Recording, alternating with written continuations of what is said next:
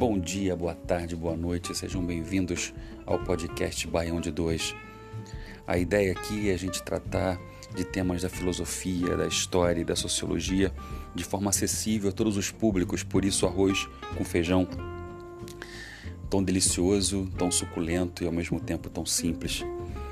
A ideia aqui é atingir fundamentalmente ao público de estudantes, escolas públicas, escolas privadas, mas todo, todo mundo que queira discutir, debater, pensar, refletir, estamos todos convidados a, essa, a esse mergulho gastronômico, filosófico, sociológico, histórico. Vai ser um prazer. Meu nome é professor Roosevelt de Lima e nós somos o Baião de Dois. Sigamos juntos.